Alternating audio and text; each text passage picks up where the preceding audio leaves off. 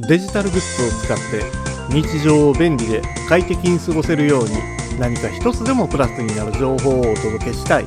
そんな思いでシステムエンジニアが IT 講師として日本全国を駆け巡っているデジタル教室です。いよいよまん延防止等重点措置が全面解除となりましたね。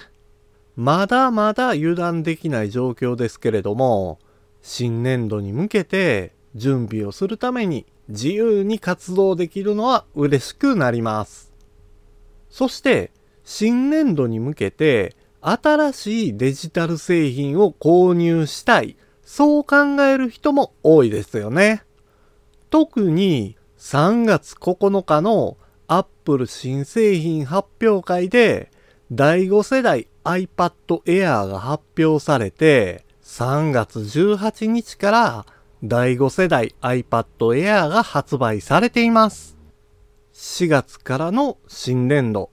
新生活へ向けてタブレット端末の購入を検討している人にとっては、早速購入したい製品ですよね。しかし、ちょっと待ってください。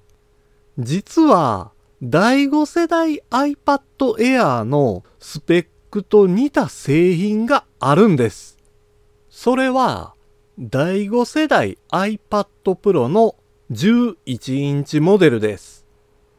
今回は、新製品の第5世代 iPad Air と第5世代 iPad Pro の11インチについてお話ししましょう。第5世代 iPad Pro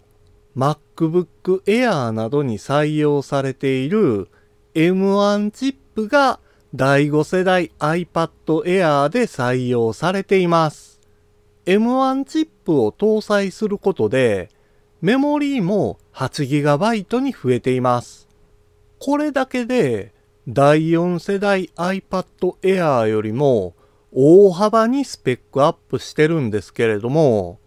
それと同時に第5世代 iPad Pro に近づいたことになります。iPad Air と iPad Pro では Face ID か Touch ID かという差もあるんですけれども、最新の iPad OS からマスク着用時でもロック解除を行えるようになりました。マスク着用時でもロック解除できる点でタッチ ID が優位だったんですけれども、Face ID でロック解除ができるのであれば大きな差はありません。それどころか Face ID の方がより便利に感じられるでしょう。もちろんそれだけじゃありません。iPad Air は10.9インチ iPad Pro は11インチと画面サイズに差があります。画面サイズの差はわずかなんですけれども、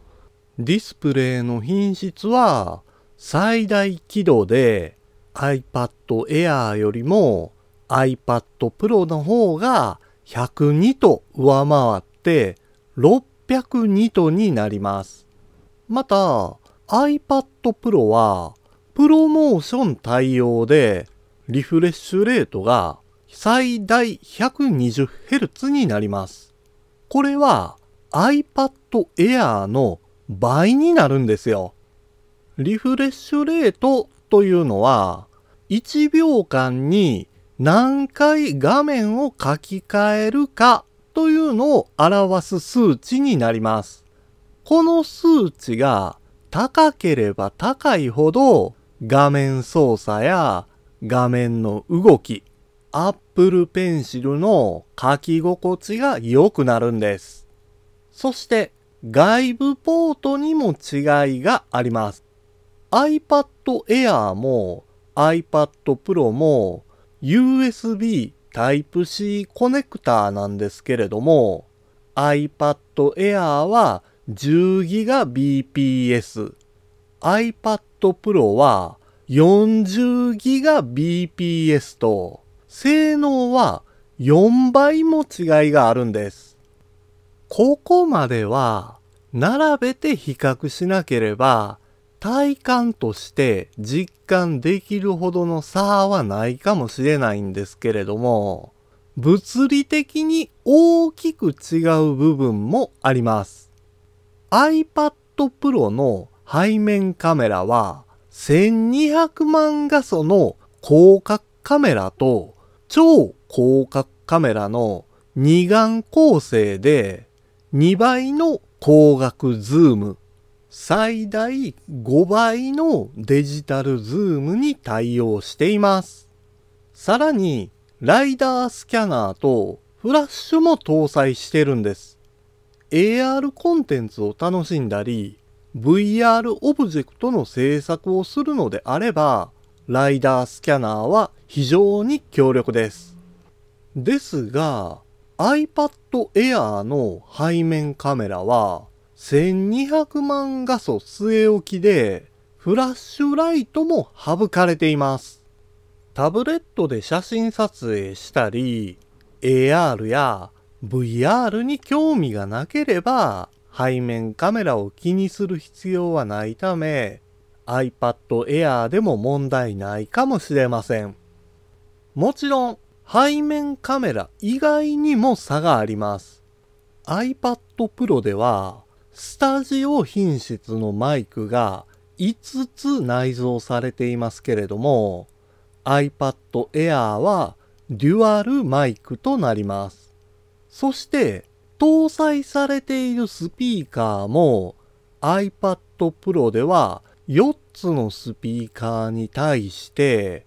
iPad Air はステレオスピーカーとなるので、音楽や動画の視聴では大きな差を生むでしょ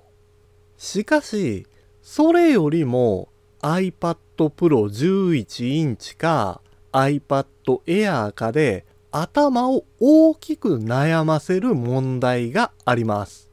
それがストレージの問題です。iPad Air のストレージは 64GB か 256GB かの2種類になります。iPad Air を活用したいと考えているなら、アナログ環境を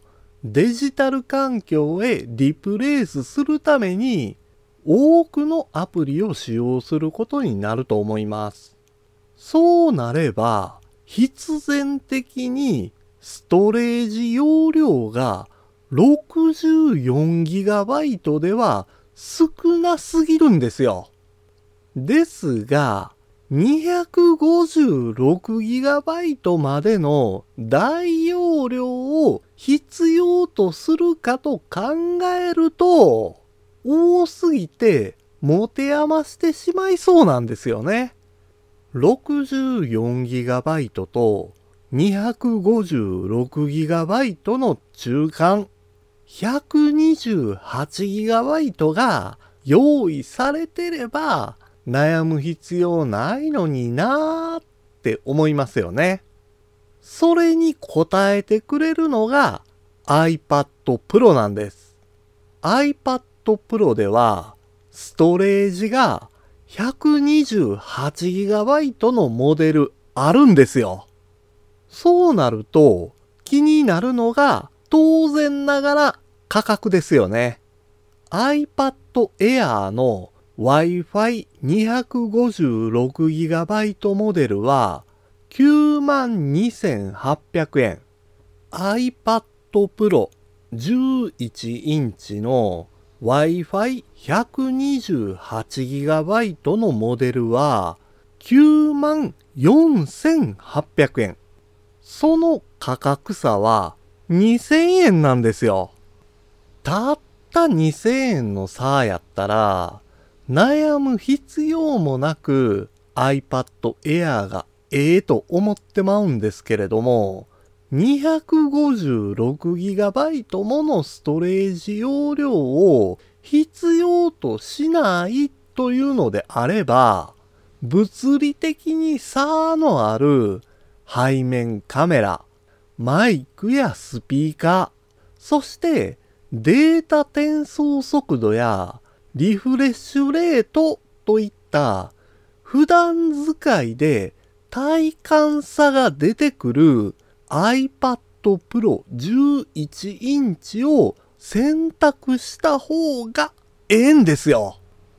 この2000円の価格差って小さいようで大きく感じられますよね。